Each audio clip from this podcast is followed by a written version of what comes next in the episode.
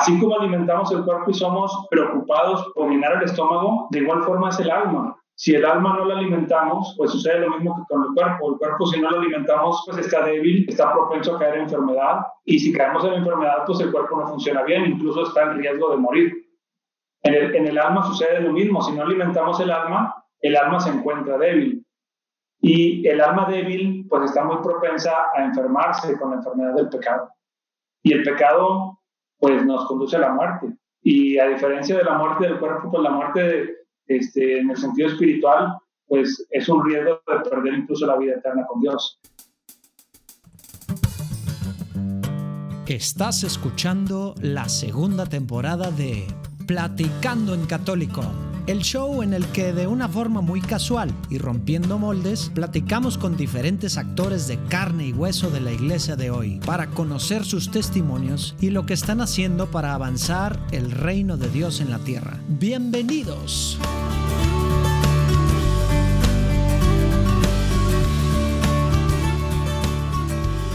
¿Qué onda? ¿Cómo andamos?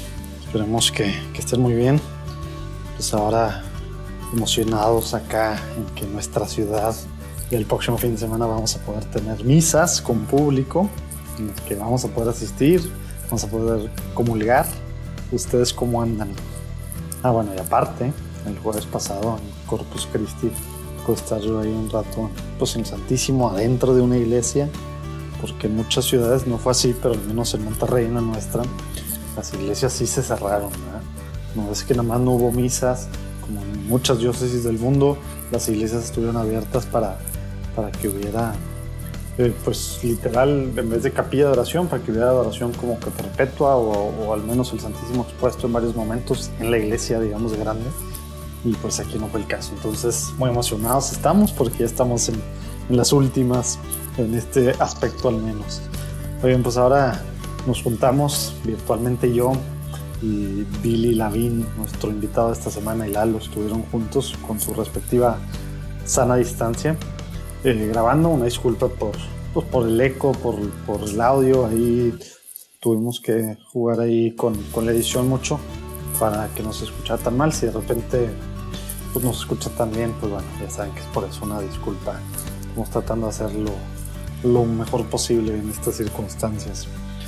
Pero bueno, se pone buena la platicada. Lalo conoció a Billy en unas misiones y bueno, platican mucho de todo el tema de misiones en la vida de, Billy y desde chiquito su, pues la, forma en la que vivía el catolicismo con su mamá.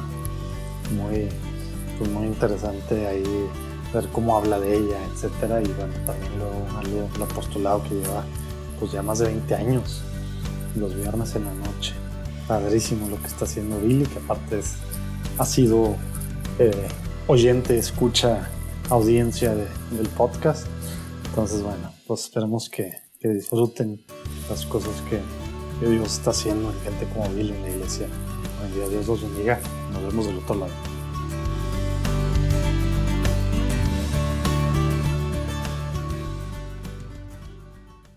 Billy Lavín, qué padre que estás con nosotros aquí en Platicando Católico. Antes de comenzar, ¿qué te parece si empezamos con el pie derecho con una pequeña oración? Claro que sí. En nombre del Padre, el Hijo y el Espíritu Santo. Amén. Señor Jesús, te pedimos que, que, vengas aquí a esta platicada que vamos a, a tener. Te pedimos que estés tú aquí donde estamos platicando de ti, de lo que estás haciendo a través de, de tu iglesia aquí en la tierra, a través de personas como, como Billy. Te invitamos a que vengas, que seas tú el centro de esta conversación. Te invitamos también a que vengas a, abrir los oídos espirituales de todos los que escuchan para que puedan aprender más de lo que estás haciendo y emocionarse más con lo que estás haciendo tú aquí en la tierra, Señor. Quédate con nosotros esta próxima platicada, Señor. Amén. Padre, el Hijo y el Espíritu Santo. Amén. Amén. Muy bien, pues ya muy platicada esta entrevista, pero no se nos había dado y ahorita ya, pues en plena contingencia, aquí tenemos la oportunidad de platicar contigo. y ¿cómo, cómo has estado? Muy bien. que, que me han invitado, es un honor para mí, una que, que hayan pensado en mí. Este, y pues, qué mejor para compartir un poquito de, de algo que amamos mucho, que es ir de la mano con el Señor en, en, en, lo que Él nos pide, en lo que Él nos llama. Sí, la verdad, mira, a mí me gusta siempre mucho aclarar que aquí lo que platicamos es por darle gloria a Dios, ¿verdad? No es ni para nosotros vernos este, como el mejor de los ejemplos, ni como el más perfecto, ni nada, porque pues la realidad es muy distinta. Pero eh, sí quisiera decir, pues hay veces que te topas testimonios de gente que pues está ahí en su lucha, en su trinchera, haciendo lo que sienten que Dios les pide y, esos testimonios vale la pena eh, pues platicarlos, compartirlos, sentirlos así de manera informal, en confianza y ya le había dicho yo ¿no? Tenía tiempo diciendo, oye, tenemos que platicar con Billy porque, este, pues es muy padre ver gente que pues, pone eh, su esfuerzo, sus talentos, su tiempo eh, a, a, disposición de lo que el Señor les, siembra en su corazón, ¿no? Y, y pues con diferentes tipos de experiencias y cosas para compartir muy bonitas. Entonces, bueno, pues ya, ya irán entendiendo a qué me refiero. Este, pero bueno, Billy, platícanos un poquito de dónde eres, eh, quién era Billy, digamos, en la infancia, en la juventud, este, dónde estaba Dios en su vida, eh, quién es Billy. Claro, eh, pues mira, yo soy una persona sumamente bendecida. Nací en Monterrey, Nuevo León, aquí donde, donde vivo actualmente. Y digo que soy muy bendecido porque Dios me colocó en una familia y en un hogar eh, donde desde que tengo uso de razón, la presencia de Dios ha estado en todo momento. Eh, mm, tengo un hermano mayor, un hermano menor, yo soy el, el sándwich, ciudad del medio, y nuestros papás desde pequeños este, pensaron eh, en, cómo darnos esa educación espiritual. Y bueno, lo primero que hicieron, ya que teníamos edad suficiente de escuela, pues fue pensar en una escuela donde también pudiéramos tener ese refuerzo de la vida espiritual. Y nos metieron al Colegio Regimontano Chepevera, que es parte de, los, de las escuelas lasallistas. Y pues ahí empezó también, digamos, otro tipo de refuerzo e instrucción de, de, lo, que, de lo que es la vida de fe. Eh, teníamos todas las semanas, tres días al menos de la semana, teníamos clase de educación de la fe. Entonces, pues mi, mi crecimiento desde la infancia, pues siempre fue conociendo eh, las cosas de Dios. Nuestros papás, eh, así, siempre todas las semanas nos, nos, nos, íbamos a misa en familia ahí en, en la parroquia de La Salle eh, participando activamente. Mi mamá, bueno, mi mamá cuenta que desde que yo estaba este, eh, en su vientre, cuando, cuando estaba embarazada de mí, yo ya participaba de las asambleas de la renovación carismática, porque mi mamá fue, fue también este, integrante de la renovación. Entonces, este, me dice, desde que te estaba esperando, tú ya estabas ahí en, en plenas alabanzas. Y, este, brincando. Exactamente, ya, ya levantado las manos y, y este, al Señor. Y eh, algo muy, eh, pues que yo le agradezco mucho a ella es que también durante las noches, pues eh, iba a nuestro cuarto antes de, de, que durmiéramos y, y, nos compartía un relato del Evangelio, platicábamos un poquito de eso. Y este, hasta la fecha me recuerda que yo siempre le pedía que leyera el pasaje de la Samaritana este, desde pequeño eh, me llamaba la atención ese pasaje. Y, y, pues bueno, con todos esos refuerzos, también algo que mi papá siempre le, le, le echa cabello a mamá es que por toda la casa eh, tiene imágenes, este, tiene eh, algún rosario. ella es dentista, mamá, entonces también me acuerdo que cuando atendía pacientes en la casa, porque tenía consultoría en la casa, durante la cita del paciente ponía música este, espiritual por música de alabanza, este, música de adoración, música de meditación. Y la gente siempre que terminaba la cita le decía, ay doctora, me sentí bien tranquilo, yo venía con mucho nervio por lo que, por lo que implica venir al dentista, pero ya con la música que puso y todo eso, pues ya me sentí muy tranquilo. Y, y yo veía que los pacientes iban así diferentes, muy relajados ¿no? de, lo que, de lo que hacía mi mamá. Y lo comento ¿por qué? porque yo considero que todos esos signos que hasta a lo mejor de forma indirecta yo fui viviendo desde pequeño ahí en la casa, este, ver de repente una imagen del Señor este, en mi cuarto todos los días que decía Cristo te ama, eh, escuchar esa música eh, todos los días ver a mamá rezar el rosario, este, ver a la familia conviviendo en, la misa dominical, pues la verdad son cosas que aunque de pequeño no tienes la capacidad de entendimiento, pues ya cuando, cuando creces, cuando empiezas la etapa de madurez, pues vas agradeciendo porque reditúa después en raíces y en bases que, que, tienes para la vida, ¿no? Entonces, este, pues mi infancia fue de esa forma. Eh, eh, les digo, en la, casa me ayudó mucho, en la escuela me ayudó mucho. Eh, participé en primaria, en secundaria, en grupos juveniles de, de, catequesis, ahí con los hermanos lasallistas. en alguna ocasión llegó el hermano visitador, el hermano visitador pues, era un hermano encargado, digamos, de ir este, buscando vocaciones en los jóvenes para, para, que, para que fueran postulantes a, a ser hermanos lasallistas. Y un día que estábamos en, en, secundaria, llegó el hermano visitador y dijo, a ver, este, les voy a pasar unas hojas y quiero que apunten ahí en, en, las hojas este, tres cosas que les gustaría que fueran cuando sean grandes. Este, entonces, yo por, por este, inquieto o no sé por qué, pues puse primero a lo mejor puse doctor y luego puse alguna otra cosa y en tercera opción le puse hermano lasallista, ¿no?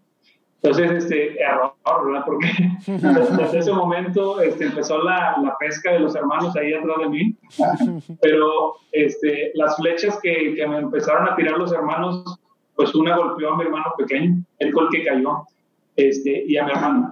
Sí, lado y le, le pegó a mi hermano Juan Pablo, entonces él fue el que, el que terminó yéndose al aspirantado a la sellista, este, y estuvo allá tres años y después pues, descubrió que, que no era por ahí su vocación.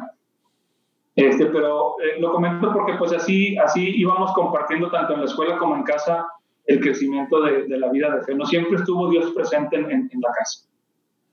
Eh, no, pues muy padre, Billy. Oye, y pues por ahí ya me voy a adelantar un poquito, pero este, la plática se ve un poquito hacia tu experiencia, que a mí ya me lo has platicado de, en tema de misiones, ¿verdad? Y en algún momento en tu vida, pues también le agarraste el gusto a la guitarra, ¿no?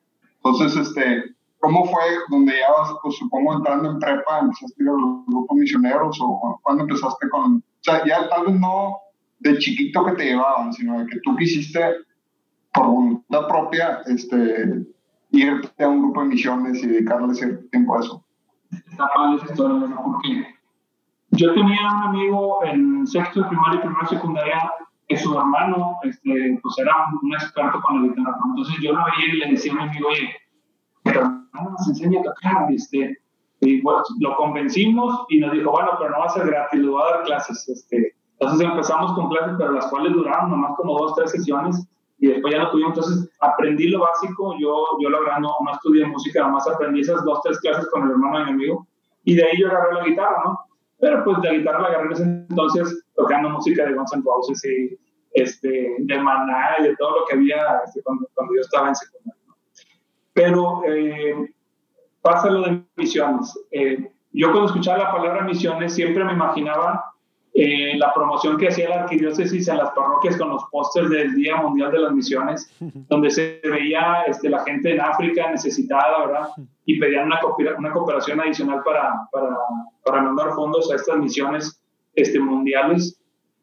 Yo no tenía un concepto de misiones como después lo conocí. Eh, sucede que estaba yo en mi segundo y último año de prepa eh, y en el regio había un dicho que decía que si estuviste en el regio y no fuiste de misiones, haz de cuenta que no estuviste en el regio. Este, entonces, a mí me, pegaba mucho ese dicho porque yo estaba desde preprimaria hasta terminar prepa, hasta todo el ciclo que se podía en, en, la escuela ensayista, antes de pasar a la, a la carrera. Y, y, dije yo, no, no me puedo perder misiones en este, este último año de prepa. Y ese último año de prepa yo anduve súper nostálgico. Como ya se iba a acabar el ciclo ahí en el regio, me metí, yo estaba en el básquetbol, me metí al fútbol rápido, me metí a la escolta, este, festival de canto participé, este, hice todo, todo lo que se puede, el, maratón, que la carrera que hacían ahí, la corrí hasta la gané, y, o sea, yo estaba así, este, súper nostálgico, queriendo comerme en la prepa ya en lo último que me quedaba, y la misión pues era una parte importante. Había compañeros que habían ido en el primer año de prepa, porque ahí las misiones te dejan ir desde prepa, no es, este, no es desde antes en secundaria hay unas, misiones, pero son más controladas con puros, este, con puros hombres y, este, y, los, y un hermano los acompaña aquí cerquita, entonces era algo más controlado. Ya en prepa es cuando agarra el movimiento más en forma. Entonces, este, yo iba más seducido por el comentario de mis compañeros que habían ido un año antes, que decían, está con ganas porque no te bañas en 10 días, y, este, y está con ganas porque estuve en un camión de Redirlas y va por la, en aquel entonces el, el, regio iba a misiones en la Sierra de Durango y iba también a las comunidades de Doctor Arroyo. Entonces este, yo me apunté para ir a la Sierra de Durango y decían, vas pasando por caminos este, con el barranco así de la sierra y la llanta volando. Por, el espinazo del diablo o qué? Ándale, ándale, por esos caminos como el espinazo del diablo. Este, y, y, yo iba más seducido por el tema de la aventura, la misión. No, no, no iba este, no, iba pensando más en el tema espiritual. Pero bueno, empieza la preparación desde el mes de enero hacia, hasta Semana Santa para, para el tema de, misiones, de repartir las fraternidades y todo eso. Y, y, Dios tenía un plan preparado para, para esa misión. entonces, se junta mi fraternidad, llega el momento de irnos a, a, misiones. Yo disfruté mucho la preparación, todos los domingos de, de las semanas previas nos preparábamos toda la mañana eh, y, y, en, la, en, la, preparación te vendían mucho el concepto de que tú vas a dar eh, a Dios, a esa gente que está necesitada. Y tú vas a entregar lo que tienes. Y, o sea, era mucho de mí hacia la gente de las comunidades, ¿no? Es, ese era como que lo, que te atiborraban mucho en, la preparación. Fuera del tema litúrgico y fuera del tema de los días santos y todo eso, lo que te atiborraban era eso, que tú vas a entregar como que fueras en una disposición de servicio, ¿no? Este, pero llegamos, eh, viajamos de, eh, de Monterrey a, El Salto Durango, que era el pueblo cabecera, durante toda la noche del viernes previo al domingo de Ramos, y llegamos el sábado temprano allá, y para la primera sorpresa que Dios me tenía era eh, muchísimos autobuses de, de, jóvenes misioneros que llegaban a, a, la Semana Santa, porque iban gente de distintas partes del país, no nomás de aquí de Monterrey. De Monterrey éramos la delegación más grande porque éramos 600 personas, pero llegaba gente de Saltillo, de Hermosillo, este, de ahí mismo de Durango, de Acapulco, de Guadalajara, iba gente de muchos lados a la misión. Entonces, eh, lo primero que vivimos fue la misa de envío, el sábado en la mañana llegando. Y para mí fue impresionante ver un digamos, este, chiquito, ¿verdad? Pero un estadio de béisbol este, atiborrado con más de 2.000 jóvenes este, que iban a misionar. La misa celebrada por el obispo de aquel entonces de allá del Salto este, y con celebrada por otros sacerdotes. Y fue una efusión en la misa que, que yo jamás había experimentado. Este, toda la gente eh, viéndose con una alegría, y, el coro cantando, eh, la gente brincando, este, la verdad es que fue una fusión que, que, yo decía, wow, o sea, se siente, se siente aquí una presencia del Señor muy, muy grande, muy fuerte, muy bonita. Entonces, este, me emocioné bastante con la misa de envío y, este, y terminó. Nos subimos a un camión de redilas donde nos iban a llevar este, y, y para sorpresa otras fraternidades que las iban a recoger las comunidades no fueron por ellas, entonces nos dijeron, no sean malos, denles chance de subirse a su camión y las van dejando en el camino porque los pueblos de ellos están de camino al de ustedes. Eh, y por dar problema, entonces nos llenamos el camión de redilas más de la capacidad, con todas las maletas, todas las cajas, todos los misioneros. ¡Viva México! sí, viva México. Mi pura fraternidad era de 25 personas, entonces sumo letras tres igual. Estaba el, el camioncito aquel de este, repleto. Tan es así que yo subí todas las cosas y ya no encontré lugar para sentarme, ya estaba todo lleno. Entonces, de los tubitos que trae arriba el camino de Fadilas, agarré uno yo arriba y me trepé a, mi aventura, me senté en el, tubito. Yo uso de que iba a aguantar un camino de 14 horas, porque del, pueblo cabecera a mi pueblo eran como 14 horas de camino, cuando lo hace bien. Este, que como soy, no sé, no sé el camino. Ah, no, sí, sí, ya, más adelante iba a haber espacio. Oye, como si eso le quitara lo incómodo. Este, pero bueno. hombre, qué bárbaro, o sea, todos, todos parados ahí 14 horas. Sí. O, sea, o, ahí acostados, ahí Obviamente, acomodados como pudieron. De repente le pedíamos al chofer que hiciera unos breaks para descansar y todo, pero y también otra cosa con la que yo no sabía que me iba a plantar el polvo.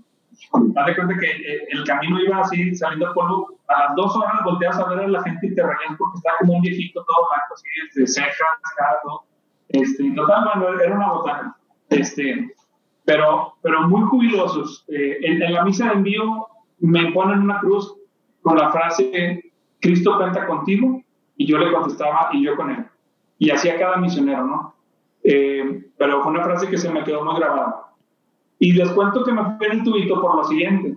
Íbamos pasando este, por la primera comunidad y la gente esperaba afuera, del, o sea, en el camino esperaba a los misioneros. Entonces, había muchos niños gritando, misioneros, eh". o sea, yo, yo me sentía, eh, si lo puedo traducir como un ejemplo acá, yo me sentía como cuando o los tigres o los rayados van llegando al juego de y está el recibimiento de la gente, este, animándolos con bengalas. Yo, yo, me sentía así desde arriba del tuito porque tenía la visión para de todos, de que eh, saludando así, como, como, como si fuera yo una estrella, ¿verdad? Este, y, y saludando a la gente.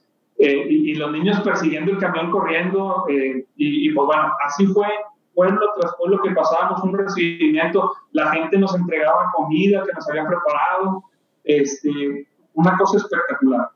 Entonces, eso del cansancio, de que el tubo me lastimaba y de que el polvo me llenaba y de que ya empezaba a hacer frío, la verdad, a mí se me olvidó por completo de la emoción que yo veía del recibimiento de la gente. Eh, ese fue el primer guamazo que el Señor me tenía preparado, ¿no? Ver, ver cómo la gente me recibía. Ni se diga llegar a mi comunidad. Llegamos a mi comunidad, este, me bajo yo y enseguida ya tenía tres niños trepados en mi espalda diciéndome, misionero, regálame, regálame su Cristo, regálame su paliacate, misionero, este, quédense conmigo. Y, y, yo así con los niños bien emocionados, sí, claro, este, vamos a estar todas las semanas aquí con ustedes. Este, entonces yo me sentí, te digo, así como que, porque esta gente que ni me conoce me está recibiendo con, con tanto amor, con tanta efusión, y bueno, Dios me iba a revelar al paso del tiempo la razón de esto, ¿no? La gente no estaba viendo a, a, que llegaba Billy, la gente no estaba viendo que llegaba un misionero, la gente estaba viendo que llegaba Jesús a visitarlos. Y esa era la efusión de, y la emoción de la gente de ver que llegaban los misioneros porque llegaba Jesús a visitar a su tierra. Ellos que se sienten marginados, alejados. Pero eso Dios me lo dio a entender poco, o sea, al, al paso del tiempo, no fue algo instantáneo, ¿no? Oigan, interrumpo rapidito la platicada para dar las gracias a los que han escrito, están pidiendo por, pues, por nosotros, mi situación con, con, mi hijo recién, recién nacido, bueno, un mes nacido, por las cosas que están pasando y también pues, para platicarnos testimonios y diferentes cosas que están haciendo, los que están queriendo hacer podcast, los que ya están haciendo podcast, padrísimo, nos emociona ahí pues ver si en algo podemos ayudar o al menos que esto haya sido de inspiración para que se lancen y haya cosas padrísimas. Ahí acuérdense que se pueden acercar a juandiegonetwork.com los que ya tengan podcast o los que estén en ese proceso y a lo mejor ahí podemos ver la forma de, de apoyarlos de alguna forma, eh, a lo mejor medio informal o formalmente ayudarlos y que sean parte de que puedan tener su, su podcast. Gracias a todos los que nos escriben, por favor sigan pidiendo mucho, necesitamos mucho su oración y pues bueno, pues regresamos a la plática con Billy, que los bendiga. Llegamos a esa comunidad, nos instalamos.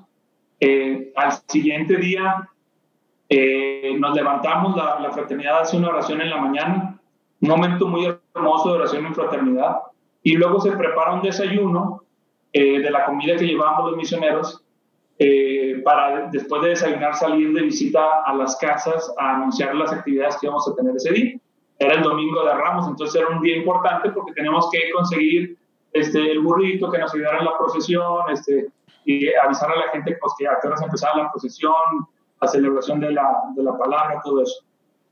Pero nos dividen por vinas y trinas. Este, entonces, en el desayuno, yo traía un chorro de hambre, entonces desayuné un chorro, hicieron, hicieron huevito y yo, de nada, este, agarré una buena porción y desayuné un chorro. Este, traía bastante hambre. Y, este, y lo comento por lo que voy a platicar enseguida. Salimos de visita a las casas, y a mí me toca con dos misioneros más, íbamos tres personas. Y, y me dice una de ellas que ya tenía experiencia en misión, me dice, mejor vámonos hasta lo último que nos pidieron recorrer y empezamos de atrás para adelante, para no irnos y luego regresar ya sin hacer nada. Entonces, nos vamos hasta lo último y la última casa era una casita así en una colina muy chiquita. Este, y, llegamos ahí a la casa y estaba una señora ya viejita, una señora ya de, de edad avanzada. La casa muy humilde era un solo cuarto, un espacio reducido, tenía una banquita, una mesita, su fogón donde cocinaba y otro mueblecito donde tenía algo de aceite, algo de sal y tenía nada más ahí este, tres huevitos. Era todo lo que había, en, digamos, en el mueble de su alacena. Este, siéntese, misionero, por favor, con tanto amor que nos recibe la señora. Siéntese, misionero, aquí en la mesa. Eh, y, y, sin decirnos nada, se pone a preparar los huevos. Yo tenía la comida que había acabado de cenar aquí, en la, en el, hasta arriba del, del, cuello, no tenía nada de hambre, estaba súper lleno. Y yo pensando así, no, señora, no cocine, o sea, tiene nada más esto en la alacena y yo vengo así ya lleno, este, pensando por dentro, ¿no? Y en la preparación nos habían dicho que tienes que comer todo lo que te ofrezcan en las casas porque para ellos, pues es, es un insulto, no, no, no, no que, que, no te comas lo que te ofrecen, te lo dan con, con mucho amor y, y, y, no es correcto que no te lo comas. Entonces yo dije, pues tenía esa indicación, ¿verdad? Entonces la señora con mucho amor termina de cocinar los huevos y, y nos, nos, sirve a, los dos misioneros y a mí. Y yo me como ese desayuno sin hambre y, pensando, pensando para mis adentros, no sé, no sé cuánto tiempo va a pasar para que la señora vuelva a tener comida aquí en su casa y yo me estoy comiendo esto sin hambre. Entonces, eh, yo me considero una persona que quizá nunca fue así una persona este, pues muy malilla o, con, o, con, pasos este, este, chuecos, ¿verdad? Pero sí, pero sí, cuando entré en la edad de la, de la punzada, la edad de la adolescencia y todo eso, pues sí, siempre sé con un poco de relajación. Y si puedo hablar de un momento de conversión en mi vida, fue ese momento que les estoy platicando, porque yo volteo al cielo y le digo, a, le digo al Señor, Señor, un momentito, todo ese tiempo me estuviste diciendo que yo venía aquí a dar y lo que me han mostrado desde que llegué es que ellos me están dando a mí. Y esto, y, esto lo quiero entender, o sea, ¿por qué me estás haciendo esto? Entonces, desde ahí encuentro yo, este, digamos, este momento de conversión. Vivo una Semana Santa de Misiones sumamente especial. Ya iba yo con la guitarra. Este, antes de las celebraciones ensayábamos un poquito los cantos con los niños por darles así una, una pequeña anécdota, este, y cantábamos, eh, ensayábamos la canción de entrada de Venimos hoy a tocar. Eh, y total, bueno, pues fui agarrando a los niños así como un corito, ¿verdad? Este, de ensayo todos los días. Tan es así que llega el día que estábamos preparando las estaciones para el Crucis por todo el recorrido del pueblo y me acompañaba en el camino un hermano lasallista, el hermano Felipe Pérez íbamos pasando marcando con cal donde iban a ser las estaciones del Via Crucis durante todo el recorrido que teníamos planeado. Y pasando por una de las casas, escuchamos a lo lejos a un niñito cantar, venimos hoy a tu altar a cantarte, Señor. Entonces me agarra el hermano Felipe el brazo y me dice, Y yo, ¿qué, qué pasó, hermano? Me dice, misión cumplida, escucha lo que estás, lo, lo que se oye, ¿no? Este, entonces, para el, corazón me da un vuelco decir, de decir, oye, sí es cierto, todos todo los días lo que estuvimos enseñando, el niño ya en, su casa, sin, sin, saber que estaba el misionero pasando por fuera, él ya estaba cantando el venimos a tu altar al Señor, ¿no? Este, entonces, pues bueno, yo regreso muy emocionado de esa, de esa misión.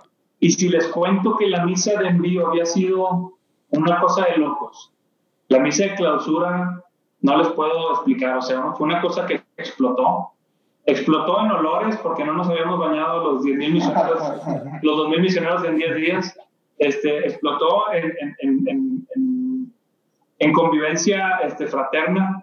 Eh, es de esos momentos en que tú miras a los ojos a una persona y no es necesario expresar ninguna palabra porque sabes que el fuego que el Señor encendió en el corazón, la otra persona también lo tiene. No es necesario decir nada con un simple abrazo, con una simple mirada, te volvías a llenar de la alegría de lo, de, lo que el Señor había hecho durante todos esos días santos este, en la misión. Entonces, yo regreso de esa misión tan entusiasmado que digo, esto lo tengo que repetir y lo tengo que repetir y lo tengo que repetir. Pero para mí pues era una agonía esperar un año entero a que volviera otra vez a generarse el movimiento de misiones. Entonces, en ese año que fue 1995, la, primera misión, empieza un recorrido de Semana Santa tras Semana Santa de apuntarme yo en el movimiento de misiones. Eh, y pasa la misión, para no hacerles el cuento tan largo, pasa la misión de 1999, que nos asigna, a, esa misión yo ya iba ya como responsable de una fraternidad, ya iba yo como ministro extraordinario de la comunión para poder celebrar las paraliturgias ahí en la Semana Santa. Este, y nos asignan un pueblo que tenía nada más ocho casas. Tenías ahí unos 20 años más o menos. En el 99 tenía 21 años, así es. eh, tenía nada más ocho casas, no había capilla en el pueblo. Había una sola letrina para todo el pueblo y estaba bien chistoso, estaba exactamente en medio del pueblo. Entonces toda la gente, toda la gente que iba a las letrinas, la gente se daba cuenta que, que caminaba para allá. Este, era una letrina de limpiado automático, de luego les cuento cómo funciona ese, ese mecanismo. Este. Ahí, le platicas al final a Lalo.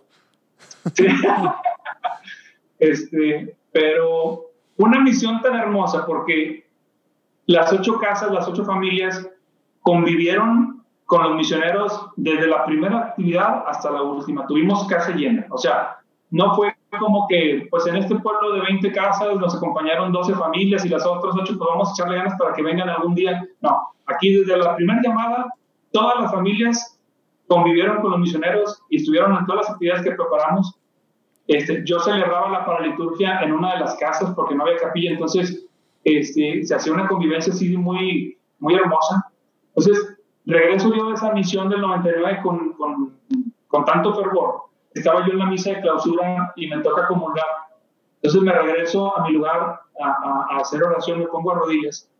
Recuerdo que el coro estaba cantando la canción de Gracias Padre de Martín Valverde.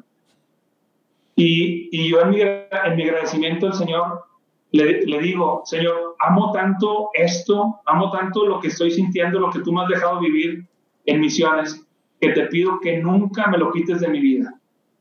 Esa fue mi oración. Y, y mucho cuidado con lo que le pedimos a Dios. mucho cuidado con lo que le pedimos a Dios eh, y, y, más con lo, que, eh, con lo que lo pedimos así con tanto fervor.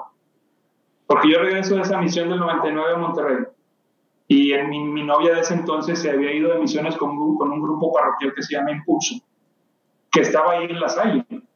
Entonces eh, me dice, me dice, oye, vente al grupo, eh, vamos, se juntan una vez por semana. Entonces la acompaño yo al grupo y llego ahí a Impulso y lo primero que hago es les pregunto, ¿y aquí qué hacen? Y, y me, dicen, me dicen los de Impulso, pues nos vamos una vez al mes de misiones y nos vamos una vez al mes de retiro. Entonces volteo al cielo y digo, qué, qué, qué, rápida respuesta. O sea, lo que yo tenía que esperar un año este, en, en, las, en las etapas previas, ahora el Señor me está abriendo la puerta para misionar un fin de semana cada mes. Chistoso porque esa novia a las dos semanas de que yo me meto al grupo me corta y lo que sucede es que ella se va del grupo y yo me quedo. Eh, los planes de Dios, ¿no? O sea, y, no era, y era una novia que tenía yo más de cuatro años con ella, o sea, no era así, este, algo como que muy pasajero. Eh, entonces me quedo yo un impulso, fuimos de misiones una vez al mes durante mucho tiempo, íbamos de misiones do, dos semanas en verano, una semana en Navidad, obviamente la de Semana Santa, eh, los retiros ni se diga, eh, los retiros era algo hermoso porque ahorita que platicabas en el intro, este, que lo más valioso es compartir lo que la gente hace junto con Dios, no hablar en sí de, de la persona y, y, de los movimientos, sino de lo que Dios obra. Este, cuando, cuando, cuando yo veía los testimonios en los retiros, era lo que más me movía. O sea, yo ver un testimonio, escuchar un testimonio de una gente que vuelve del retiro, habiéndose encontrado con el Señor, era algo que, me conmovía tanto.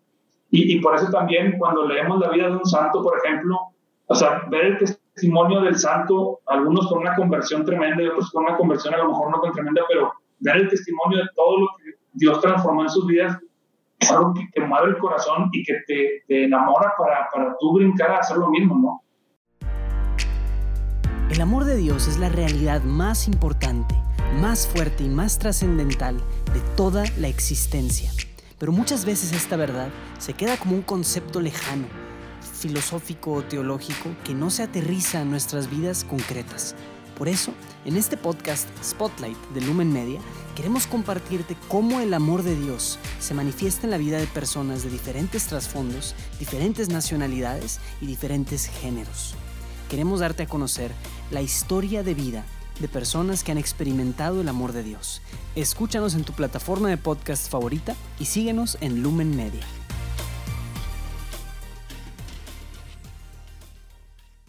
Entonces caigo en impulso. E impulso viene a ser la liga de lo que después este, empieza el movimiento de la oración. ¿Sí? Eh, el impulso, eh, al paso del tiempo, me ofrecen también una coordinación del grupo. Eh, y, mi mamá, que seguía ligada a la renovación y que me veía, me veía a mí tan encendido con el tema ahí del, del grupo, me dice, oye, este, váyanse una noche, un lunes por la noche, váyanse a casa de Finita Benavides, que era una señora que tenía su grupo de, renovación en su casa, y, y, hagan oración con ella, llévate algunos cuantos ahí del grupo. Este, entonces, convenzo ahí como a cuatro o cinco y nos vamos un lunes por la noche a casa de Finita Benavides, que, vivía ahí en la colonia Mitras. En paz descanse la señora. Y, entramos a su casa y ella tenía su grupo como de unas 8 o 10 personas que, iban a hacer la, la, oración, la alabanza. Entonces, no sé si, si ustedes estén empapados mucho con, el movimiento de la renovación carismática, pero el carisma de ellos empieza el grupo con, con, una oración de alabanza, de meditación de la palabra, y después de un momento de reflexión, comparten ellos si el Señor les, les dio algún carisma, este, alguna situación especial en medio de la oración. Entonces, hicimos la alabanza con ellos y cuando acaba todo el momento de la, de, de, de la alabanza y de la meditación de la palabra, finita eh, en, en, el compartir, dice, en la alabanza el Señor me permitió tener una visión. Y en la visión yo vi a muchos jóvenes adorando a Jesús. Y volteó con nosotros y nos dijo, y eso va para todos ustedes. El mensaje es para todos ustedes. Entonces salimos esa noche de casa de Finita eh, bien intrigados con lo que Dios eh, querría de nosotros con, el, con ese mensaje, ¿no? con, con, con, esa visión que tuvo Finita. Llegamos a, a, la salle con el padre Eusebio, en paz descanse, que era el párroco. Padre, pasó esto. Eh, queremos saber que usted nos, nos, nos instruya, nos, nos diga qué podemos hacer para no quedarnos con los brazos cruzados si ya recibimos un llamado así tan directo. Y nos dijo el padre, miren, los alumnos de la parroquia son para ustedes. Júntense el día que quieran, hagan una oración de alabanza, empiecen a alabar al Señor. Eh, yo los visito de vez en cuando. Entonces nos prestó un salón, nos empezamos a reunir creo que los martes eh, a hacer la alabanza, pero no pasaron ni una o dos sesiones cuando sube el Padre Eusebio y nos dice, ¿para qué están aquí en el salón? Váyanse a la capilla del Santísimo, pues ahí está nuestro Señor, váyanse para allá empecemos esto algo más cercano a, a, a Él en la Eucaristía. Mm. Entonces, no, no, más que nos dice, pero para esto va a tener que ser los viernes, porque era el día que se le acomodaba este, a la parroquia el, el, el, facilitarnos la capilla del Santísimo. O sea, no era plan con maña para que no se fueran de fiesta. Exactamente. E, e, era plan con maña seguramente, pero, pero bueno, nosotros lo, lo tomamos así como que era el tema de agenda de la parroquia. Entonces empezamos los viernes a las 8 de la noche a tener ya la hora santa, eh, eh, pues con la instrucción del, del, Padre, pero realmente dirigida por nosotros, con un carisma motivado por el tema de la renovación, este, con un carisma también impulsado por el movimiento misionero y de retiros de ahí del Grupo Impulso. Eh, entonces, de ahí empieza la historia de, la hora santa. Yo yo no tenía idea de lo que el Señor iba a querer de, de, de esto, ¿verdad? De, este apostolado del grupo de la hora santa, pero ese, ese fue el inicio de, lo que empezó los viernes aquí en, en, en la parroquia de La Salle. Eh, y que bendito Dios, pues a la fecha este, se mantiene de alguna forma vigente. Ahorita con una pausita por el tema de la, de la contingencia, pero, pero pues esperamos necesariamente que, que nos den luz verde para, para reactivarnos con ellos. ¿verdad? sigue siendo un de afuera, este, digamos, es un, es un uh, apostolado eh, que les ha permitido a las diferentes personas que están involucradas, entre ellas pues tú, este, durante todo este tiempo, tener una hora santa de alabanza este, con el Santísimo Espíritu todos los viernes por 20 años ya, ¿no? Sí, sí, bendito Dios. Eh, esto empieza en el 99. Les digo que regresando a la emisión del 99 pasa todo esto que yo me involucro con Impulso y que me deja mi novio y todo eso. Entonces, eso fue después de Semana Santa del 99 y la hora santa da inicio en noviembre del 99, ya que yo tengo un recorrido ahí en el grupo. De hecho, la primera hora santa, dos, dos personas que fueron ese día a Casa de Finita regresan y empiezan ellos a organizarla. Y les digo yo de que, oye, yo les ayudo y que la guitarra. Y me dijeron así como que aguanten un poquito, vamos a empezar nosotros. Este, yo, yo tenía ya el entusiasmo, ¿no? Pero eh, pasó esa, esa primera hora santa y luego, luego ya, ya me involucran a mí también. Eh, entonces empezamos tres coordinadores ahí a, a iniciar el movimiento de la oración. Para esto yo seguía eh, mi caminar misionero, conozco a mi ahora esposa Katy, la jalo el movimiento de misiones. Eh, al principio no podíamos ir juntos porque no dejan ir a los novios juntos en la maternidad para seguridad de los papás y todo eso. Entonces íbamos en fraternidades separadas, pero íbamos a la misma Semana Santa de Misiones. Eh, y luego ya nos casamos y tuvimos la experiencia de misionar tres años como matrimonio. Esa también ya fue otra experiencia de misiones.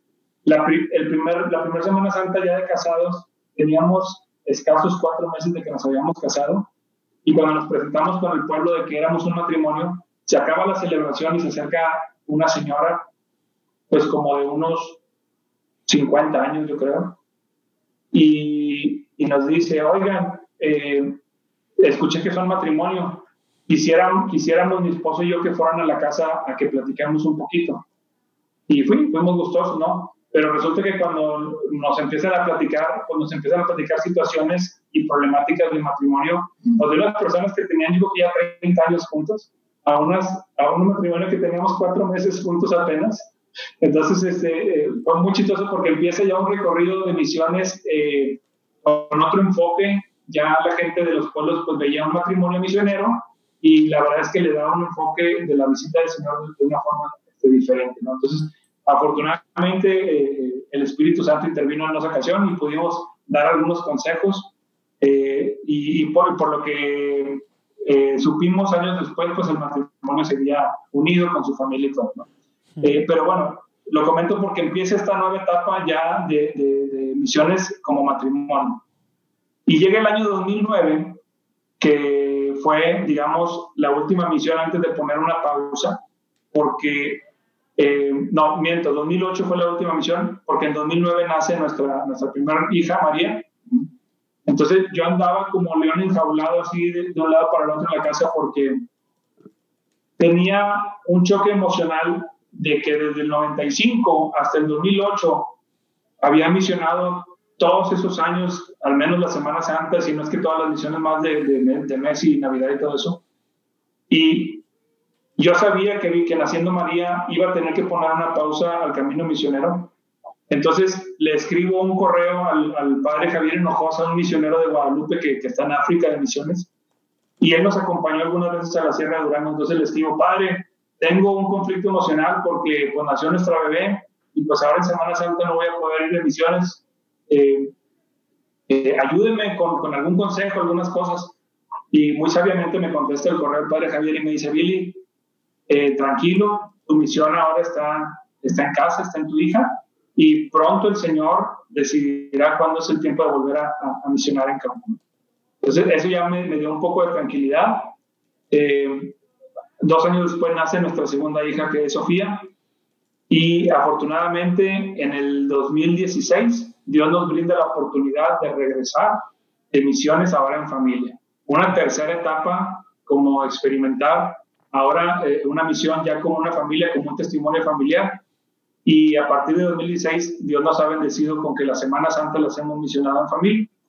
Eh, e, e, eso era un, un comentario para, para, decirles que el camino misionero pues ha seguido este, recorriéndose en esas etapas, ¿no? Pero la hora santa pues sí, inicia en el 99 existía casi casi a la par iniciando un coro parroquial que hicimos ahí, ahí en la salle. Entonces ayudaba mucho el coro porque, porque pues todo el tema de la alabanza, la adoración, eh, con el coro ahí este, unido. pero bueno, la gente joven fue creciendo, se fue casando, fue formando familias, algunos eh, se les complicaba un poquito ya frecuentar tanto el coro como la hora santa y todo eso, pero eh, fíjate que la Eucaristía para mí siempre ha sido un tema sumamente valioso. El tema de la Eucaristía a mí me, me, enamoró desde pequeño. Eh, entonces, yo en la hora santa eh, digamos que encontraba un momento de, de, tanta plenitud que yo no quise soltar eh, la hora santa. tenía yo, yo sentía lo siguiente, más, más, que, como, más que como un reto personal de, decir, oye, viernes en la noche es un momento a lo mejor complicado porque estamos cansados de la semana de chamba eh, o porque hay algún compromiso social. A esa hora este, pues, está empezando este, algún, alguna fiesta. Eh, o ahora que recientemente yo que también soy apasionado con el tema de los deportes, hace tiempo que, que las televisoras pusieron el viernes botanera al fútbol, o sea, con, con la tentación de, de, irte ya a la casa a, ver a lo mejor algún partido, tomándote una cerveza. Pero más que, más que buscar ese reto de decir, no, o sea, yo permanezco ahí, más que eso, eh, lo valioso que es que Jesús me diga, te invito a ver mi corazón cada semana. No le puedo decir que no. O sea, para mí es un regalo invaluable eh, eh, el hecho de que el Señor me invite a su corazón cada semana. Entonces, estamos ahí por eso, por la seducción que nos ha hecho el Señor, por el enamoramiento que nos hace al estar en su presencia, por la riqueza que uno siente en, su vida espiritual de ese contacto con Jesús Eucaristía. Entonces, a partir de entonces, eh, lo que hemos tratado de hacer es promocionar el momento de la hora santa, no solamente de las calles, sino de cualquier momento de adoración eucarística, eh, y convocar a la gente a que, a que se vayan uniendo, ¿verdad? Eh, el Papa Juan Pablo II pasaba una hora santa diaria, y, yo decía, ¿cómo nosotros no podemos al menos estar una hora santa a la semana, ¿no? Eh, y pues bueno, pues va por ahí este, este tema de, de la hora santa ahí, en Los Ángeles. eso, eso, fue hace 21 años y no dijiste, sigue. Sí, sí, sí. Sí, exactamente. O sea, ininterrumpidamente ha seguido, tú estás ahí desde hace 21 años y sigue el mismo esquema tal cual. Sí, así es. Eh, obviamente, como les digo, la gente se ha ido este, eh, pues separando un poquito el grado que ahorita pues, yo soy el que está como, como responsable único por ahí y dirigiendo el momento, pero eh, ha sido una bendición muy grande. Si, si, yo, si, yo, les dijera muchas cosas que se han atravesado en el camino, eh, me acuerdo un tetramestre de mi maestría que la clase que me faltaba era los viernes de 7 a 10 de la noche. Entonces no podía dejar de tomarla, tenía que tomar este, la, la clase de mi maestría para poder terminarla. Entonces, le pedí a un, a un amigo que, que, que, todavía dirigía conmigo la hora santa, le dije, échame la mano, este periodo no voy a poder estar todos los viernes, pero pienso volver nomás terminando el tetramestre de, de, estudios. Y, y, afortunadamente se pudo, o sea, él, él continuó con, con, la dirección de la hora santa y cuando se acabó el tema de la, de la materia pudimos reintegrarnos. Eh, ha habido cambios de párrocos en la Salle, y hemos contado con la bendición de que todos los párrocos nos han apoyado con, con el movimiento de, la hora santa. Pudo haber llegado algún sacerdote con el comentario normal de decir, oye, la hora santa pues debe ser el jueves, este, la vamos a mover el jueves y la vamos a mover el jueves a las 10 de la mañana, no sé. Y, y, la verdad es que no, o sea, ellos han querido apoyar el movimiento, eh, o sea, yo siento todo eso como, como bendición del Señor, de decir, Aquí, aquí sigue eh, el movimiento vivo, este, quiero que estén aquí. Eh, ha habido viernes, les confieso, ha habido viernes que en algunas ocasiones he estado yo solo, eh, con el sacristán quizá ahí al lado, y le digo al Señor, Señor, esto hasta que tú quieras, ¿no? y resulta que el siguiente viernes está la capilla reventada. como, como la respuesta inmediata de que hasta que yo quiera y tú sigues, teniendo fe, ¿no? Otra pequeña interrupción. Acuérdense que en Facebook, en el YouTube de Juan Diego Network, pueden ver el caminito que tenemos, en, que estamos en la final eh, del OSV Innovation Challenge. Les platicábamos en el episodio cero, en el antes de todo el caminito desde septiembre del 2019, todo lo que ha sido y las bendiciones que Dios ha derramado en el camino y cómo llegamos hasta la final y ahorita somos 12 los proyectos que estamos participando y pues bueno, todo lo que está pasando durante todos los días de estas 10 semanas para de, forma espiritual crecer en el proyecto y nosotros mismos obviamente, la forma táctica, la forma de estrategia, la forma de, de poder pues al final impactar a más personas. Ahí nos pueden acompañar, está en videíto y también está en, en podcast, en, pues, en cualquier lado pueden escucharlo. Se llama JDN en el OSV Innovation Challenge, ahí abajo lo pueden ver. Si no, nada más en Spotify, Apple Podcast, eh, Pandora, iHeartRadio, donde quieran, Google, etcétera. Pónganle nada más así en pegado Juan Diego Network y les van a salir todos los podcasts que tenemos en Juan Diego Network. Pidan mucho por nosotros, por favor.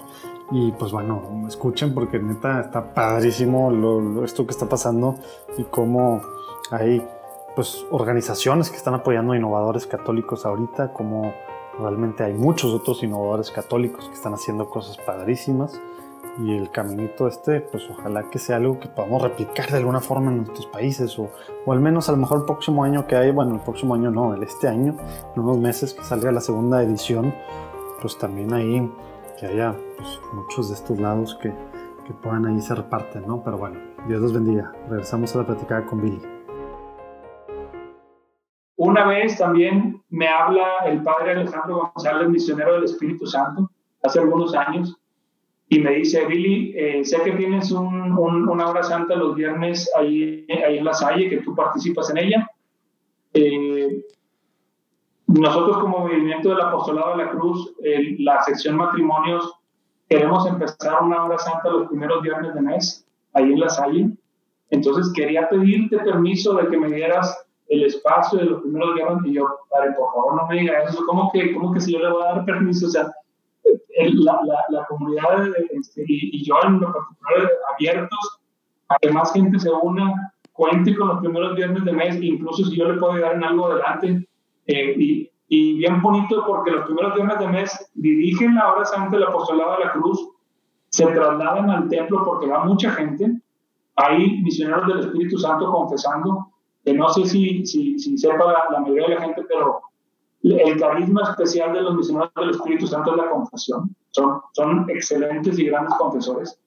Entonces, se vive una hora santa muy especial ahí con, con los primeros viernes de mes. Entonces, pues eh, muy contentos con que ellos se hayan unido también a, apoyar el, tema de, la hora santa.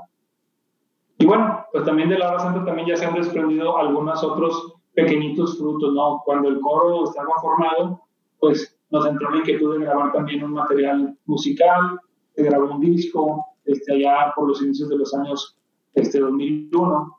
Eh, y, y, recientemente también eh, gente cercana a la obra santa que son este, eh, frecuentes participantes, eh, pues nos hemos reunido también para, para, componer algunos cantos y se están grabando ahí este, otro material actualmente, ¿no? Pero bueno, eh, ya les digo, el tema de la obra santa ha dado muchos frutos. en alguna ocasión, una persona frecuentemente que estaba yendo a la hora santa, eh, también líder de un movimiento juvenil, eh, decide eh, entrar al seminario, se va a, hacer el seminario en, San Antonio, en Texas, y ahorita ya es sacerdote allá. Eh, entonces, aunque sea de forma indirecta, ¿verdad? Pero, pero el Señor ha ido también derramando gracias en, en personas que han, que han, estado ahí. y obviamente con el paso del tiempo, pues hemos tenido que irnos adaptando también al tema tecnológico cuando empezamos a ver por ahí que las redes sociales transmitían en vivo, pues empezamos también a, tratar de incursionar en, en, eso. Sí, justo te iba a preguntar eso, Billy, porque pues obviamente los que están aquí en Monterrey, pues eh, es la invitación abierta, cuando esto se reactive, ya pues ahí mencionaremos en algún anuncio este, en, el, eh, en los podcasts, eh, pues bueno, que está la hora santa los viernes, en la, en la capilla, ahí donde está el Santísimo de la Salle, que es en la colonia Chipagara. Y primer viernes de mes es con eh, Apostolado de la Cruz, en matrimonio, ¿no? Entonces, pues, pues ahí está abierto eso, cuando, eh, insisto, cuando se lo active, que pues esperemos ya sea muy pronto. Y, pero pues también traías el tema, me habías platicado, me acuerdo muy, muy emocionado de que ahí andabas ahí eh, transmitiendo en Facebook y demás, ¿no? Entonces ahí para, vamos a poner la liga, pero platícanos un poquito cómo ha sido eso, todo esto. Sí, cuando, cuando empezaron a ver las transmisiones en vivo por Facebook y por las redes sociales, pues yo luego, luego tuve la inquietud de otra transmitir la hora santa pero el primer temor que me vino era, que yo no sabía si transmitir en vivo te consumía muchos datos. entonces, pregunto en la salle si alcanzaba el wifi ahí a la capilla y me dijeron que no. Entonces, eh, pues yo me comunico a, a la compañía de teléfonos y, y me dicen, no, este, sabes que el uso de red social, aunque sea en vivo, si va la red social incluida en tu plan, no hay problema. Entonces, pues ya me animé eh, y empecé a transmitir en vivo la, la, hora santa. Ya tenemos, yo creo que cuatro años transmitiendo en vivo, si mal no recuerdo, un poquito más de cuatro años. Eh, y pues bueno, esto también ha dado frutos porque gente que vivía la hora santa aquí en Monterrey, que por tema de trabajo, de matrimonio, alguna cosa, tuvo que ir a otra parte del mundo, eh, puede seguir la hora santa por la red social y, y, y, y, nos comenta con mucha alegría, oye, qué padre que lo que yo pensé que ya había perdido, ahora lo puedo tener este, todos los viernes. Una, una, amiga que vive en Australia la sigue eh, eh, y, que ha sido frecuente ya a, la hora santa. Eh, otra gente que está en Europa, en Estados Unidos, ni se diga. Entonces, aunque no tenemos así tampoco la, la gran captación de gente, ¿verdad? Pero pero sí, eh, sí, me da mucha emoción que gente pueda estar rescatando a través de la transmisión en vivo, al menos ese momentito con el Señor. Esa primera misión que les comento, donde yo tengo mi conversión, eh, cuando les cuento que llegábamos a la misa de clausura con tanta efusividad de que con la pura mirada te dabas cuenta de, que sentía lo mismo la otra persona, yo después le, le preguntaba al Señor, ¿por qué sentimos ese fuego en el interior después de haber vivido esos días. Y el Señor, poco a poco que me va explicando, eh, pues me revela, oye, así como alimentamos el cuerpo y, y, tenemos y somos bien disciplinados para eso, nos levantamos en la mañana y ya estamos buscando qué desayunar, la tacita del café, este, y luego a media mañana ya nos está rompiendo la tripa, a lo algún snack y llega la hora de la comida y ni se diga, ¿verdad? Comemos lo que más nos gusta, en la noche cenamos. Así como alimentamos el cuerpo y somos preocupados por, por, por, llenar el estómago, de igual forma es el alma. Si el alma no la alimentamos, pues sucede lo mismo que con el cuerpo. El cuerpo si no lo alimentamos, pues está débil, está propenso a caer en enfermedad. Eh, y si caemos en enfermedad, pues el cuerpo no funciona bien, incluso está en riesgo de morir. En el, en el alma sucede lo mismo. Si no alimentamos el alma, el alma se encuentra débil. Y el alma débil pues está muy propensa a enfermarse con la enfermedad del pecado. Y el pecado pues nos conduce a la muerte. Y a diferencia de la muerte del cuerpo, pues la muerte este, en el sentido espiritual pues es un riesgo de perder incluso la vida eterna con Dios. Entonces, el Señor me, me, me decía, aquella misión recuerda todo tu itinerario, y yo recuerdo, bueno, nos levantamos y hacíamos oración en fraternidad. Empezábamos alimentando el alma con la oración en fraternidad. Y no es lo mismo orar de manera individual que orar en grupo porque la oración en grupo hace que tu oración cuente por todo el número de personas que está ahí, ¿no? Es una oración más fuerte. Y luego, ¿qué hacías? Te ibas a desayunar, pero bendecías los alimentos, volvías a orar. Y luego salías de visita a, proclamar el Evangelio en una obra de misericordia. La obra de misericordia también alimenta el alma. Y luego llegaba el momento de regresar al centro misionero a comer y volvías a bendecir los alimentos, volvías a orar. En la tarde dabas la catequesis a la gente en un momento plenamente espiritual y volvías a alimentar el alma. Llegaba el momento de la paraliturgia, eh, se meditaba mi palabra en, en la paraliturgia, eh, después recibías mi cuerpo en la, en la Eucaristía alimentando el alma de la forma más plena que lo puedes hacer, recibiendo mi, cuerpo y mi sangre. Te ibas de regreso ya al centro misionero para descansar y antes de descansar hacías una oración en fraternidad.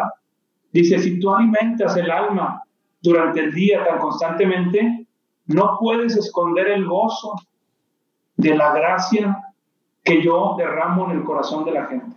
La gracia cuando llega a ese punto se nota. No es necesaria la palabra, tú notas, tú notas la gracia en, en, la otra persona y tú te sientes tan feliz, tan dichoso, tan pleno con esa gracia que abunda en ti porque has estado alimentando Entonces, de, aquí, de ahí la importancia de alimentar nuestra alma con la oración, con los sacramentos, con la meditación y lectura de la palabra de Dios y con las obras de misericordia. Esos cuatro alimentos espirituales hacen que nuestra alma esté fortalecida y que tengamos un poquito más firme nuestro caminar hacia Dios. Sí, hombre, qué, bueno esto, esto que, esta recapitulación que haces, porque sí, es cierto, la verdad es que yo creo que no, no podemos mentir en ese sentido, cuando estamos débiles en la oración, este, pues empiezan a fallar muchas otras cosas. Y a mí me gustaría agregar, y antes de pasar aquí a, una, a, la famosa sección polémica, este, pues también qué bendición que puedas contar, o sea, compartir esto con Katy y con tus hijas, porque pues, es difícil, ¿no? Como te decías, lo los momentos, los sacrificios que con mucha humildad te entregas al Señor, porque en realidad recibes mucho, pues también, o sea, no es fácil en familia, luego, este, pues, tal vez con la chamba, luego tal vez eh, ayudas en esta u otra cosa y además pues, los viernes y todo, pues es muy importante poder esto, tenerlo bien platicado, tener bien balanceado, saber eh, a qué cosas decir que no, y, y, como decía ahorita, contar con el apoyo de tu esposa. Entonces es invaluable, ¿no? Este, qué. Es un punto muy importante. Eh, yo le doy las gracias infinitas a Katy eh, por todo su apoyo. Eh, ella era una frecuente asidua a la hora santa antes de que tuviéramos a las niñas. Ya con la familia se dificulta un poquito más porque pues, las niñas también tienen sus actividades en la tarde. Eh, ella va por ellas, tienen que llegar a, tú sabes, actividades de, de familia, de que se bañen, que estén listas para que se duerman temprano, todo eso. Entonces, ella agarró el rol de apoyarme al 100% en lo que yo decidiera en torno a, esto. ¿no? Y ella sabe, no, o sea, sí lo hace por mí obviamente, pero lo hace primero pensando en Dios. Ella sabe que, que, esto es obra de Dios y, y, por ahí ella ha tomado un, rol y un papel de mucho apoyo y, se lo agradezco bastante. Eh, si no fuera por ella, la verdad es que estaría muy difícil continuar con, con, este grupo. Pero a qué horas este, es normalmente la hora santa en la salle. La hora santa en los viernes de 8 de la noche a 9 de la noche. Okay. Una hora que se siente como 10 minutos aproximadamente. De repente empezamos y ya se está acabando. Ok, oye, pues bueno, mira, aquí viene ahora sí, prepárate porque viene el bombardeo de las preguntas polémicas, ¿no? Este, así, lo primero que se te venga a la mente, ya conoces más o menos el formato, así, a como venga.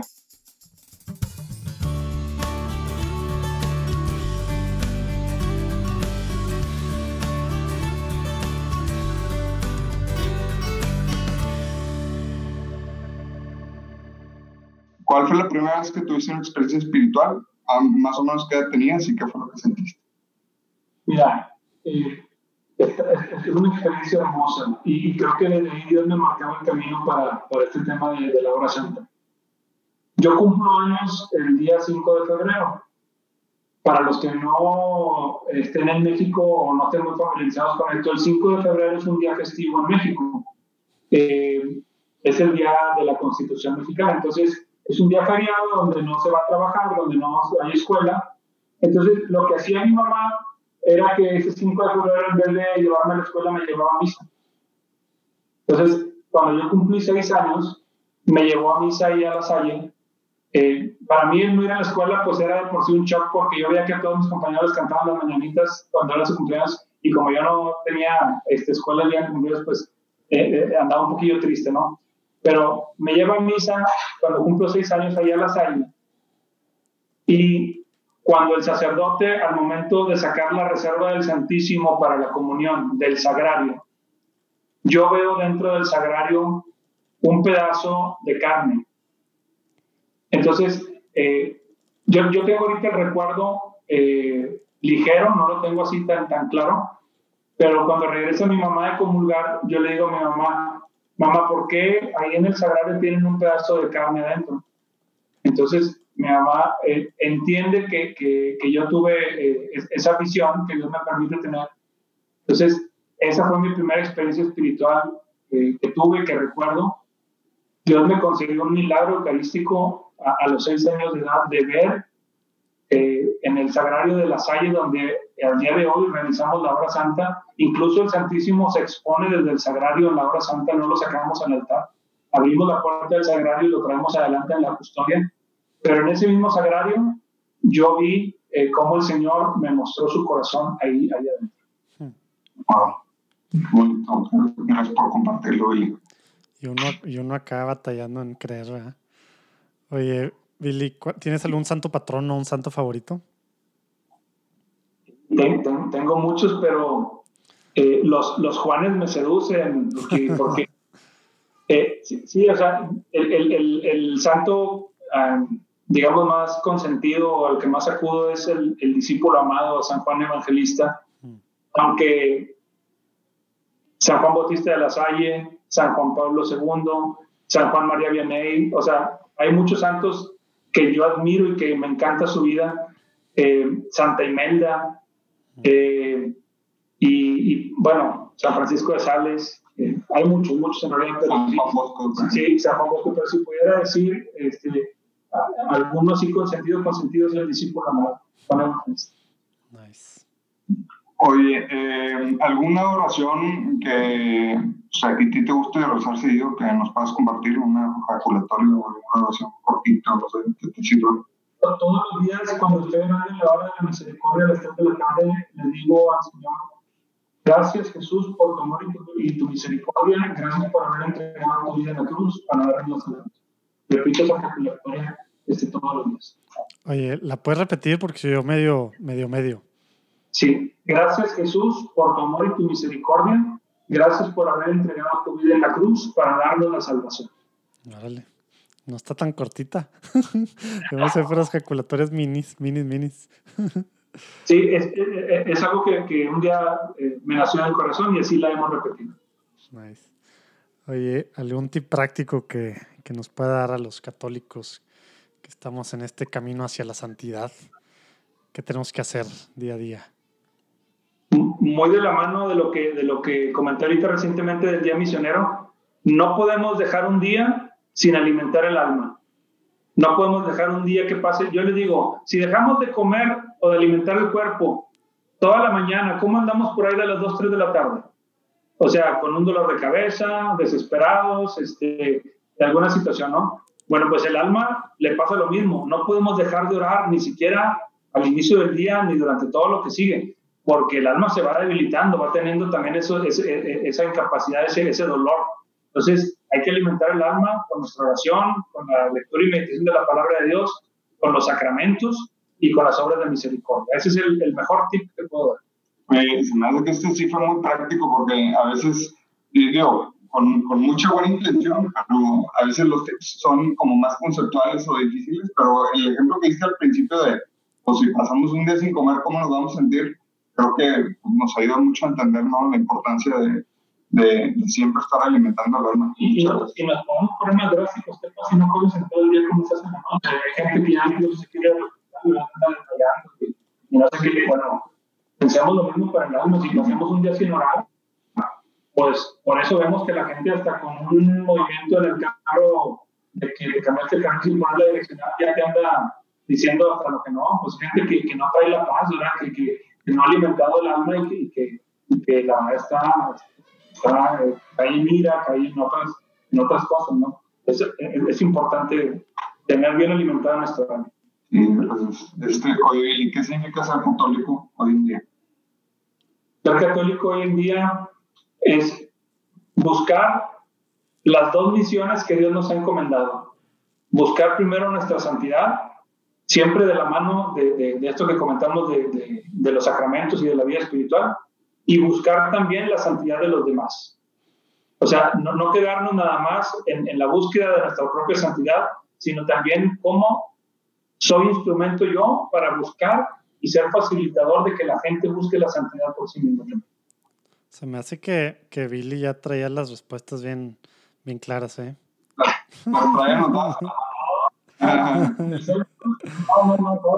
chécala, chécala, lo tú que estás ahí con él. Oye, Billy, ¿nos puedes recomendar algún libro? Digo, igual me imagino que es de tener varios como con los santos, pero algún un libro que nos puedas recomendar. Eh, me, encanta, me encantan los dos libros del padre Emiliano Tardif, y que son del dominio popular y que se pueden descargar en PDF y en línea bien, bien sencillo. Jesús está vivo y Jesús es el Mesías, es el otro.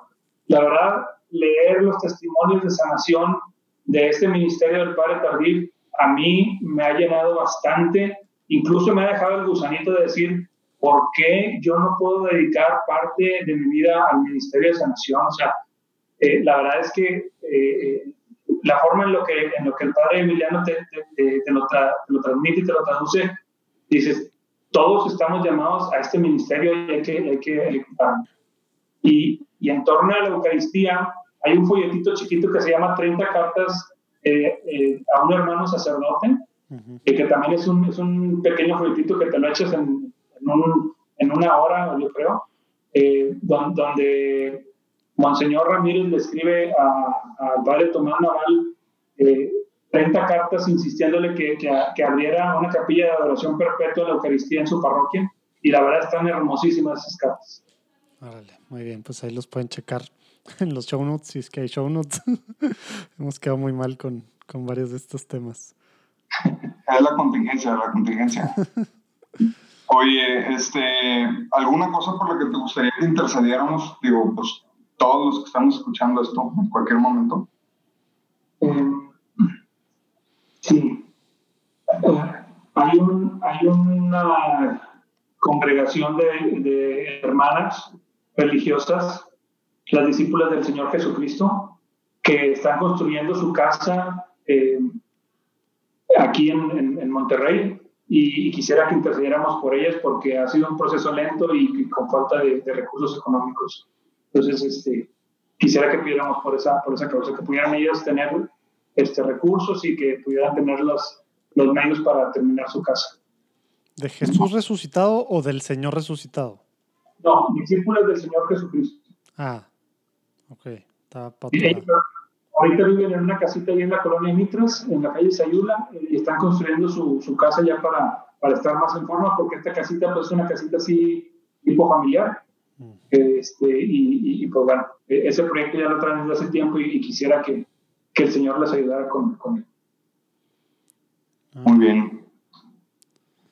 Ok, Billy, pues este, algo que creas que quisieras agregar o que nos haya faltado. Digo, sé que también hay muchos temas aquí con Katy, ahora este, con eh, las... Eh, Oye, no, sabes que no nos platicaste, dijiste de niño que tuviste, que te gustaba mucho esta esta cita, eh, bueno, este pasaje, perdón, de la Samaritana. Sí. Platícanos, pues luego ahí hubo una grabación, ¿no? Este, platícanos de eso, igual si nos dejas hasta lo compartimos. Claro, claro, sí. Para cerrar con broche de oro, ¿no? Claro, claro. O sea, con la canción, digo, no, con... Sí, por supuesto, claro que, hace que se comparte, yo, yo nunca he la vida. Eh, pues, el pasaje de la Samaritana eh, te voy a ser sincero, de pequeño no sé por qué me llamaba la atención, si era nada más el nombre de, del pasaje, pero, pero el paso del tiempo, pues es un pasaje súper profundo. Y fíjate, cuando yo empecé con el tema de misiones y con la hora santa, no sé si recuerdan que había un comercial de, de Manzanita Sol, un refresco acá en México, Manzanita Sol, donde estaba una persona con, con la Manzanita Sol y le decía a otro, pruébalo por favor, pruébalo por favor. Y el otro lo veía así como que, ¿qué quieres? Quítate. Y ya pues seguía el, tema publicitario durante el comercial y al final se veía a la persona que estaban convenciendo con el producto diciendo a la otra, por favor, pruébalo, por favor, pruébalo. Entonces, yo con el tema, cuando, cuando empezó todo el tema de misiones y, y, de, y de la santa y todo eso, yo invitaba a, la gente cercana a mí, eh, así les, les hago el el comentario, igual que en el comercial de la manzanita, se le decía, por favor, ve, por favor, ve, eso es algo que te va a encantar. Eh, entonces, en ese pasaje de la samaritana, cuando ella se encuentra con Jesús y Jesús le, le, revela todo lo que ella había vivido, se regresa ella al pueblo, deja el cántaro se le olvida el cántaro y, y se regresa ella al pueblo y le dice a la gente, oigan, estuve platicando con una persona que me dijo todo lo que había vivido, ¿no será este el Mesías? Entonces la gente del pueblo inquieta va con Jesús. O sea, la samaritana les llevó la manzanita sol y los convence. Entonces la gente va con Jesús y dice el Evangelio que Jesús se queda ahí un par de días con ellos, que los discípulos iban de camino a otra parte y los discípulos dicen, ay Señor, ¿cómo te vas a quedar aquí dos días? Pero pues bueno, eh, eh, el Señor encuentra una misión en ese lugar, ¿verdad? Porque acude la gente a Él. Y al final le dicen las personas del pueblo de la samaritana, ya no creemos por lo que tú nos has dicho de Él, lo creemos porque nosotros mismos lo hemos escuchado de su voz. Entonces, eh, volviendo a la manzanita ahora ellos iban a tomar ese papel de llevar el, mensaje de Dios. Entonces, e, ese pasaje de samaritana, la verdad es que eh, me pega mucho en ese sentido. Mientras nosotros seamos capaces de compartir con testimonio lo que Dios ha hecho en nuestras vidas, así la gente podrá eh, poco a poco ir abriendo el corazón, ir conociendo y a su vez ellos a, más personas, ¿no? Que se convierta esto en una red. Eh, y pues bueno, sí, recientemente se grabó un material con, algunos extractos del pasaje de este evangelio y sí me gustaría que lo, que lo pusieran aquí al, al, final de, este, del podcast. Ahorita que ahorita lo ponemos. Se, van, se van a ahorrar nuestro outro. Oye, y nomás que ahí sí hice trampa, porque invité a Mayela Sepúlveda, este, una super voz, una super amiga, super cantante de, de y, y, me, ayudó, me ayudó ahí saludos con la... A Maya. Saludos a Maya, sí, me ayudó con la voz de la samaritana, ahí la voz mía pues nunca me ha gustado, así que pues ahí está como de relleno, pero la de Maya es la que, la que se rescata. ¿no? No, padrísimo, qué padre, sí, ahorita, ahorita ahí lo vamos a tener. Este, y pues ahora sí que te va a tocar lo que a todos les toca. Piensas que ya ibas a salir librado, pero nos vas Oye. a tener que recordar a dos personas. ¿eh? Y yo tengo una, yo tengo una solicitud especial. Sí, claro. Ya, ya que dijiste las, las discípulas, mi familia tenía antes mucha relación con ellas, ya es que eran, les decíamos las monjitas de amarillo, porque estaban en Amarillo, Texas. Ándale, sí. Y, y hace años que, pues, que no, hay, pues, no hay contacto o así. Estaría padrísimo que nos recomendaras algunas de las de aquí para, para entrevistarlas. ¿Cómo ves? No, por supuesto, que venga la hermana Clara, por supuesto. Sí, sí, que venga la hermana Clara y... Porque y- está y- padrísimo este rollo franciscano carismático que tienen así súper ungido, ¿no? Sí, sí, es tremendo. Y fíjate que ellas, eh, ellas han estado tan pegadas a, a- la familia y me han ayudado tanto porque eh, yo en el trabajo eh, trato también de llevar testimonio, pero ellas me han ayudado mucho porque ellas hacen unas tarjetitas que le llaman semillitas espirituales. Que viene un pequeño mensaje o una pequeña este, cita bíblica. Entonces yo cerca de Navidad en, en- en la oficina me llevo estas semillitas espirituales así en, en una canasta y llevo también un- un- unos cuantos dulces. Entonces voy pasando con cada compañero de la oficina y ellos toman una semillita espiritual y un dulce. Este, y, y la verdad es que reciben el mensaje del Señor en, en- en- en esa preparación del viento. Eh, y, y también me han hecho y me han dado testimonios muy bonitos de las semillitas espirituales y son gracias a las hermanas este, discípulas del Señor Jesucristo. Entonces, por supuesto, me parece una gran idea que venga la hermana Clara y quien ella crea conveniente que esté aquí. Eh, y la verdad sería, sería un programa padrísimo. Órale, padrísimo. ¿Y luego? Oye. ¿Te falta una? Sí, se, me ocurre que también pueda venir Joaquín Rodríguez, es, es- es un diácono permanente eh, de aquí de. Monterrey, gran amigo mío, y que él fue el iniciador del grupo Impulso, donde yo inicié todo este No, de hecho, ya traíamos ganas entrevistando a algunos diáconos permanentes. Sí, nos Ya. emocionaron, ¿verdad? Hace como un mes, ¿no? Hace no sé cuántos fue eso, nos emocionaron mucho con. Sí, consentidos, Billy. Oye, Billy, eh, en- en- ¿cómo encuentran en Facebook para poder, es en Facebook, ¿no? Para poder ver todo el Santa.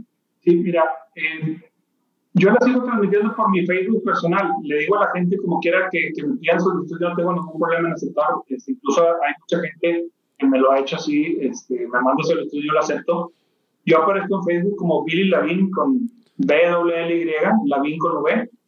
Eh, creé una página de la hora santa eh, pero no ha tenido la cantidad de seguidores que, yo quisiera como para ya pasar la transmisión a la, página de Laura Santa.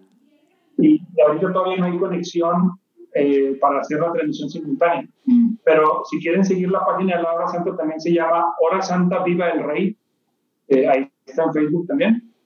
Y, bueno, entrando a la, a la, página de Hora Santa, pues se hace la promoción de, de, de los viernes eh, los martes por ahí comparto una frase de Santos, todos los martes en la noche comparto una frase de Santos, este, que es otro pequeñito apostolado que tengo por ahí. Este, entonces, pues están los dos alternativos, que, que, me manden solicitud a Billy Lavín. Billy Lavín oficial, ¿verdad? Y, Hora Santa, viva el rey. Andas confundiendo, este, ahí vamos a poner los links. Sí, ahí si le dan para abajo donde quiera que estén escuchando, ahí lo ven. Este, pues muchas gracias, Billy. La verdad que padrísimo esta plática contigo. Qué bueno que ya se nos dio. Este, ok. Vámonos, a, vámonos a la canción. Ándale, disfruten la rola. Se llama El Pozo de Sicar. Ándale, Dios bendiga. Gracias. Jesús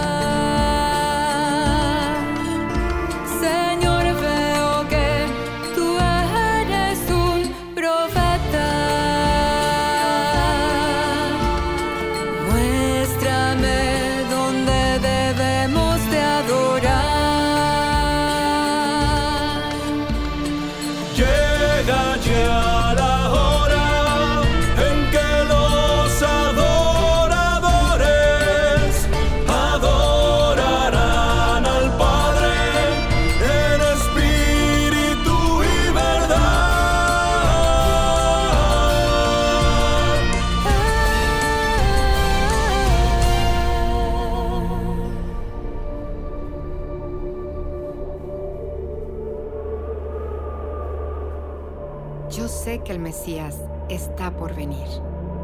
Cuando Él venga, nos mostrará todo. Ese soy yo, el que habla contigo. Ven al pozo de ¿Qué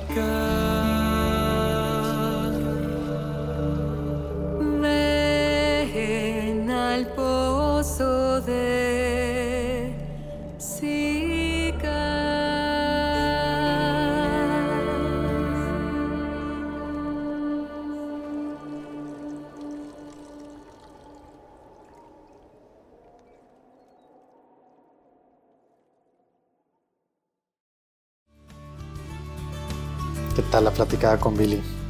Oigan, pues acuérdense que en platicandoencatólico.com pueden ver pues, algunas de las cosas, aunque estamos quedando un poco mal. Si alguien nos quiere ayudar con WordPress o esos rollos, por favor escríbanos, redes igual. Aunque ahora ya del, del episodio pasado que pedí ayuda, se han acercado algunos. Muchas gracias. Necesitamos mucha ayuda, como ustedes saben. Entonces, pues bueno, agradeceremos ahí su ayuda. La próxima semana se pone padrísimo con el apologeta teólogo Rafa Piña. Otro rollo, la platicada sobre, sobre su vida y mucho pues, sobre, sobre estos detractores ultras o tradicionalistas que se autodefinen eh, católicos contra el Papa, etcétera, etcétera. Bueno, la platicada. Nos vemos el próximo lunes. Dios los bendiga.